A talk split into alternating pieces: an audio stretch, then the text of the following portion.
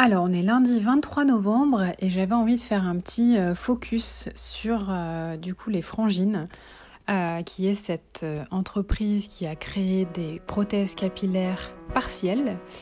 C'est-à-dire qu'en fait, comment ça marche? My Boob Story, le journal optimiste de mon cancer du sein.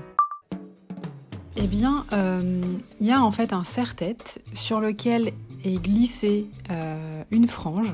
Donc on imagine une frange, euh, voilà, admettons la frange droite, avec les petites mèches euh, sur les côtés.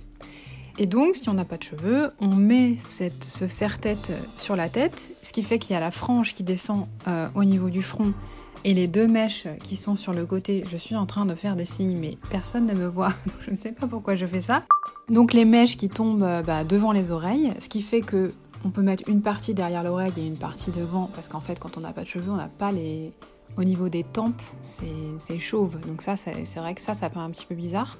Et donc, après, on vient poser notre, notre bonnet au-dessus de la frange, un bonnet frangine tant qu'à faire, qui descend bien au niveau, de, au niveau de la nuque. Et donc, on met notre petit bonnet sur la frange et ça passe, mais complètement inaperçu. C'est vraiment, vraiment une initiative, mais juste euh, extraordinaire. Euh, en plus, la créatrice euh, Julie, donc elle a eu un cancer du sein à 27 ans.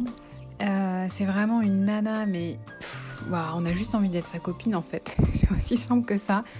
Elle fait les photos de ses bonnets, de ses franges et tout. Absolument toutes les couleurs de franges et toutes les formes de bonnets lui vont, mais juste trop bien. Enfin, cette fille est sublime.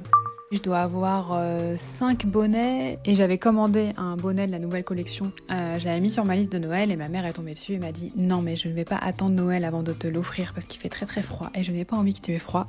Le grand truc de ma mère c'est que j'ai froid à la tête.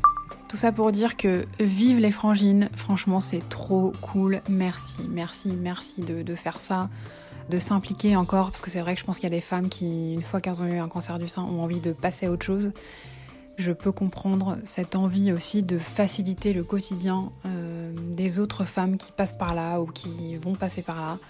Et euh, quand on a ce genre d'initiative et d'accessoires, bah franchement ça, moi quand je mets mes franges, j'ai vachement le moral en fait. Enfin, je me reconnais en fait, c'est vraiment ça.